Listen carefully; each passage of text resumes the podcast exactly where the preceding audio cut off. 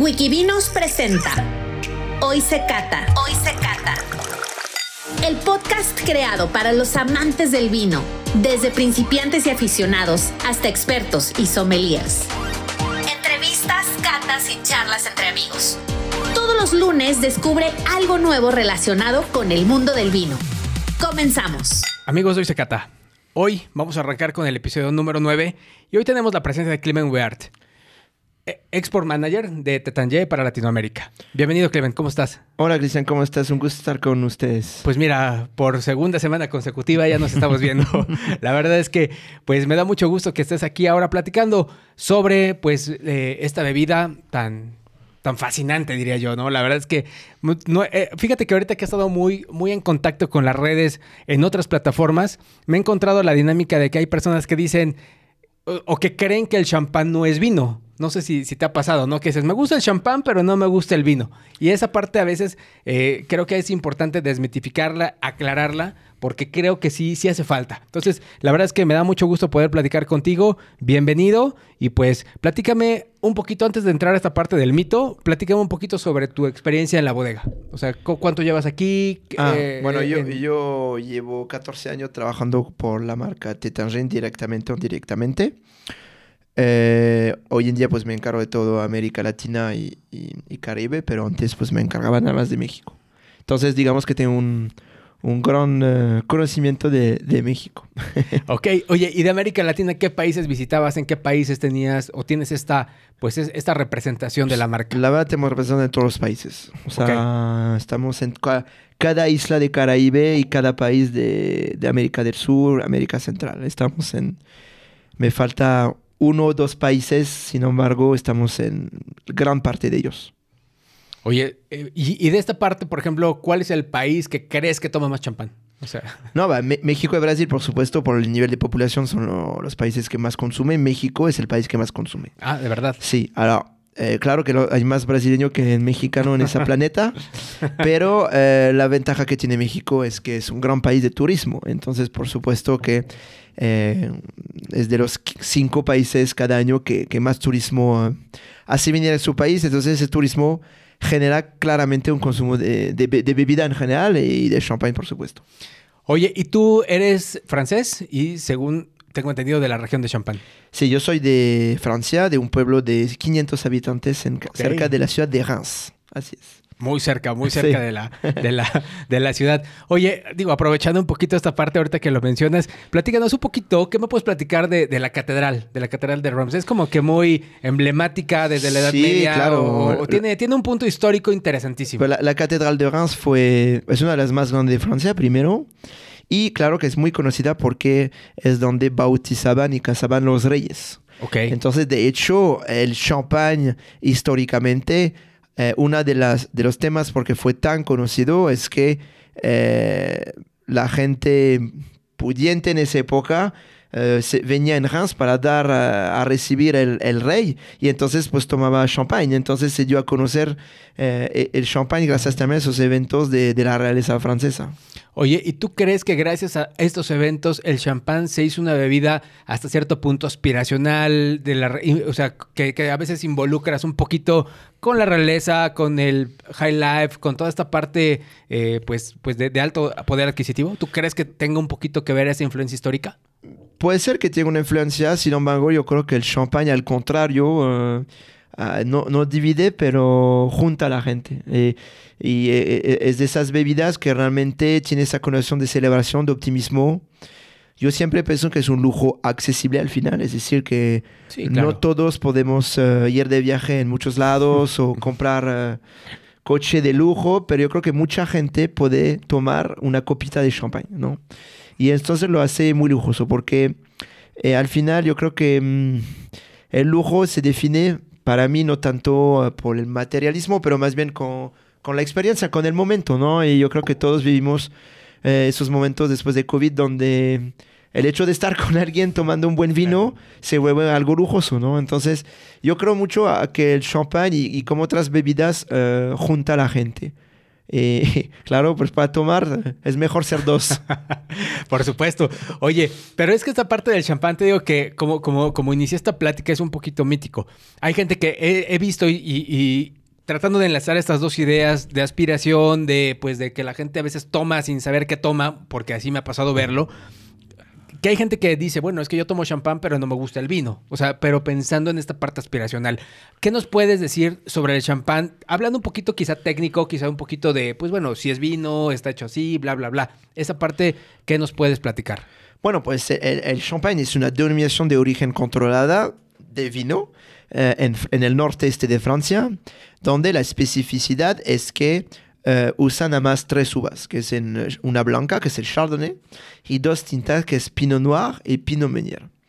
Uh, es una especialidad por su método, porque es un método tradicional champenoise o de segunda fermentación, donde hay una primera fermentación en barrica o en tanque de acero según las bodegas. En el caso de Tétanger es mayoría, mayoría en tanque de acero y una segunda fermentación botella donde van a poner levadura y la levadura va a comer el azúcar y la reacción química es el gas carbónico.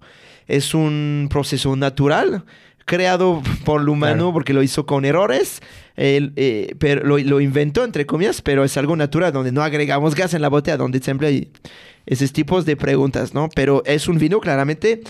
Yo entiendo también las personas que dicen que es diferente porque yo creo que eh, eh, el champagne por eso es tan conocido y, y, tan tomado en el mundo porque al final yo siento que es el champagne es una bebida ligera, es una bebida de alta calidad, es una bebida que se encuentra en todo el mundo. Yo creo que en cualquier restaurante que vas en el mundo entero encuentras, bueno, restaurante, cuando digo restaurante gastronómico tal vez, encuentras una, una botella de champagne, no importa la marca.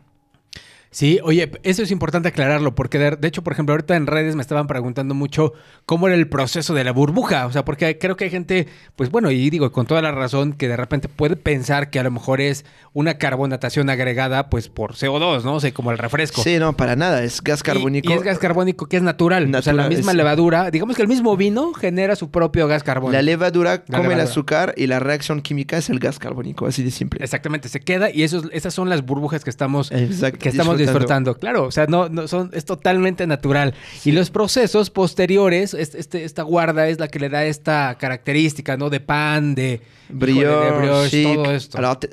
el mínimo de guarda de un champán es 15 meses, ¿ok? Tétanger guarda mínimo su champán 3 años porque permite ¿Todos? mínimo 3 años para generar una complejidad. Pero Tétanger tiene champán que guardamos hasta 10 años, como el Comte de Champagne, por ejemplo, que es la etiqueta icona de, de Tétanger. Em, digamos que eh, hay diferente nivel de complejidad según los años y según el tipo de uva, ¿no? Claro que más años va a haber, más complejidad va a haber, claramente. Después el champagne non vintage, que es el Tétanger Brut que estamos tomando ahorita. Eh, la verdad es que no creo que necesitan mucho tiempo de guarda. Ese champagne se quedó tres años. Eh, es un champagne para tomarse a los dos, tres años, ¿no? no, no, hay sentido, no hay sentido de hacer una guarda de champagne brut reserve. Después hay champagne como el Comte de Champagne, que son champagne mucho más, con más complejidad, mucho más tiempo. Ahí yo creo que sí vale la pena guardarlos unos años. La verdad lo mejor es intentar comprar una caja de seis y, y, y probarlo años tras años. Un año de botellas, dos, tres años después otra, para ver la evolución del propio vino creo que eso crea una experiencia extraordinaria para... Fíjate, eso, es muy interesante lo que nos dices, porque de, repente, pues bueno, sí, hay, sí he visto también gente en redes que quiere guardar el champán. Digo, me ha tocado ver gente que guarda, por ejemplo, este tipo de botellas, pero por 20 años. Y dices, híjole, esto ya, pues ya se fue, ya se fue, ¿no? La verdad no. Entonces, ¿tú crees que la, una recomendación que le podemos dar a, las personas que nos escuchan es, si tu champán no tiene añada, es decir, pues no tiene, no tiene este, este año, es para que lo consumas en los siguientes dos, tres, cuatro años máximo? Sí, máximo. O sea, tres, cuatro años. Sí. Y lo, interesante sería comprarte tu cajita y probar año con año cómo, cómo va cambiando. Sobre todo los champán que tienen más año de guarda. Entonces es importante que vayan a la tienda, que le pregunten cuánto año de guarda. El tips un poco es ver si es un champán con año, que representa más o menos 20% de todo el consumo de champán. El mínimo de guarda es tres años. Entonces... Eh, sin embargo, pues eh, en la etiqueta en general no viene tanto escrito 5 o 10 años. Entonces es importante asesorar esos, asesorarse perdón, con su pues con la gente de las tiendas o del restaurante, ¿eh? Eh, hay grandes sommeliers en México, que pueden eh, pues eh, explicar eh, el tema de cuántos años tiene cada botella. Oye, y ahorita que ya nos metimos a este tema, digamos, del un poquito de las botellas, el portafolio, platícanos qué, cuál es el portafolio de Tetanje, qué tenemos, qué, qué- cuál es la oferta que vamos a encontrar en México. Digamos que yo lo divido en tres eh, diferentes gamas. Tenemos la gama eh, básica, que llamaría básica porque es entrada al mundo Tétanger, que tenemos el Brut Reserve, que es la botella que estamos hablando. Tenemos un gran rosado también. Tenemos un champagne nocturne con 17 gramos de azúcar, que es un champagne sec. Eh, y, tiene- y son las tres champagnes como de la, la entrada del mundo Tétanger. Después tenemos un champagne que es el Folies de la Marqueterie, que es un champagne, un single vineyard, de un único viñedo, que, mm, que está base Pinot Noir. Tenemos un Prelude, que es 100% Grand Cru. Grand Cru es la mejor calidad de la de la Champagne, que representa más 5% de toda la uva de la Champagne. Y tenemos un milésime, un vintage, con año donde, mm, de, de Brut. Y después tenemos la gama mm, muy, muy icónica, que es el Comte de Champagne, donde tenemos el blanco y el rosado. El blanco es 100% Chardonnay, blanc de blanc. eh, uva blan- eh, vino blanco hecho con uva blanca. Y el Comte Rosé, que es 70 Pinot Noir, 30 Chardonnay, todos con hasta 10 años en guarda. Wow. Oye, y, ahorita, de- bueno, tomando este tema, tengo dos preguntas que se me vienen ahorita a la mente. ¿Todas las uvas que usa Tetanje vienen de, de, de parcelas Gran Cru o, o- o más o menos? Digo, ¿qué podemos encontrar? Digamos que en el, eh, en, en el Brut Reserve, por ejemplo, Claro. que es la entrada al mundo de Tétanger, tenemos 15% de uvas Grand Cru, que es bastante excepcional por el precio de la botella, honestamente.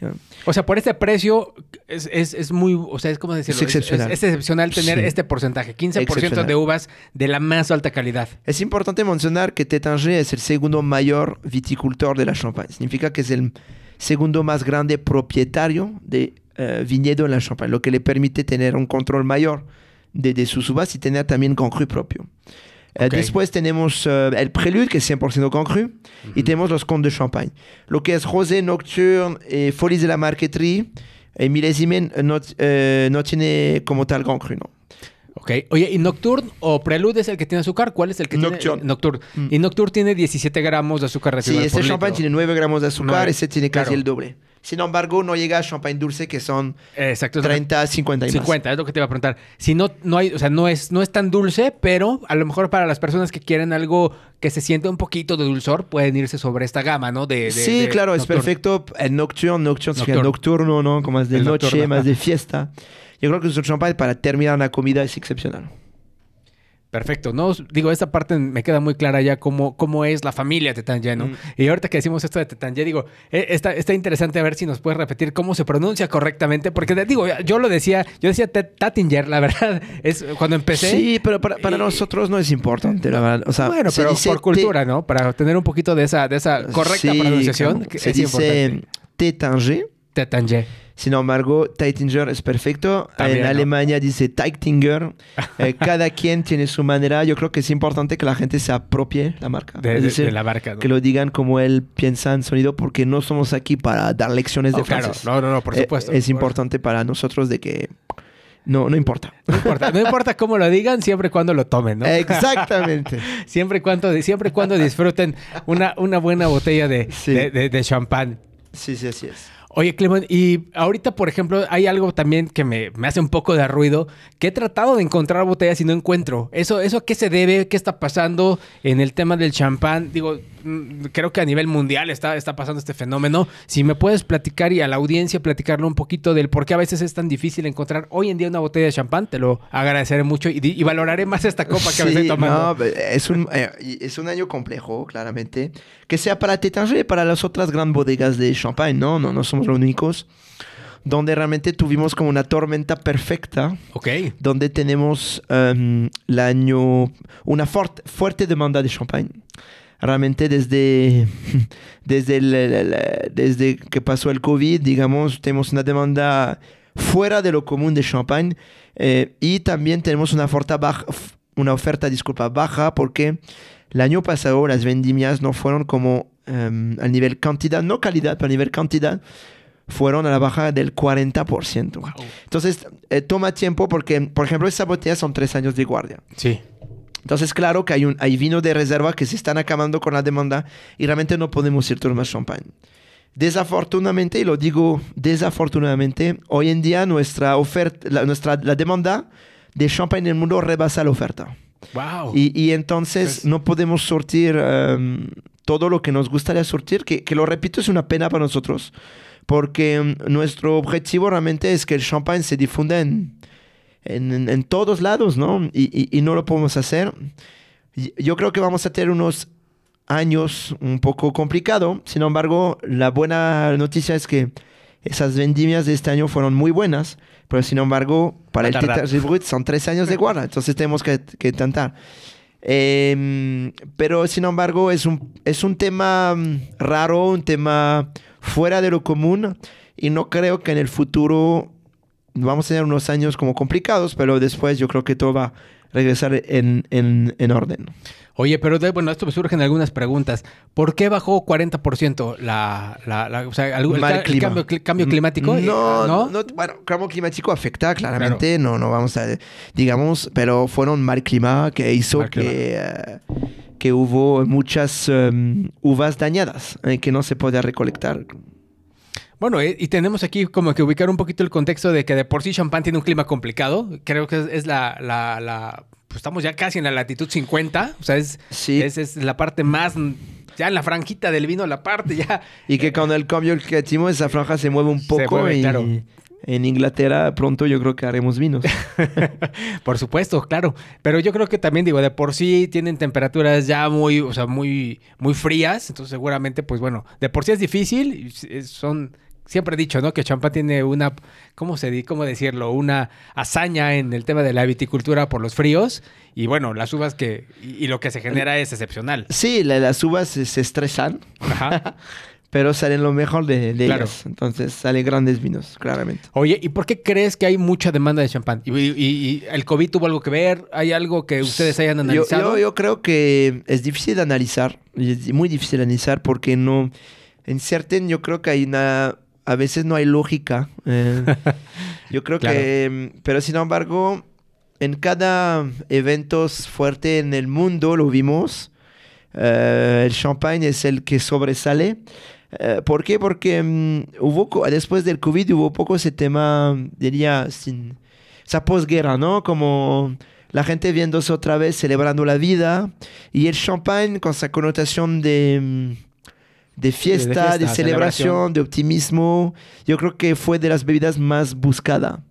También yo creo que la gente, nosotros, al momento de terminar el COVID, que fue una, un tema económico muy fuerte para gran, gran parte de la población, em, la gente quiere, re- quiere regresar a restaurantes clásicos que saben, vinos que conocen.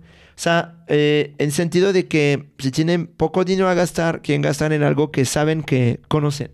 Y, y, y Tétanger y otros champagne eh, son de esas denominaciones o marcas que da confianza al, al cliente y, y- porque son marcas que son que tienen siglo de Tétanger nació en 1732 ¿ok? entonces son son años y años no Oye, pues sí está súper interesante todo este tema de, de la escasez. Pero digo, ¿la escasez es, es total o sí podemos encontrar botellas en México? Eso es importante también decir. O sea, ok, se- no hay, pero... se o puede sea, encontrar sí se puede. Se puede encontrar el botella en México, claramente. Hay escasez. Significa que tal vez en su tienda preferida el día que vayan no va a haber, no va a haber Ok. champagne, pero sin embargo le va a llegar. Yo creo que la temporada de Navidad puede ser complicada.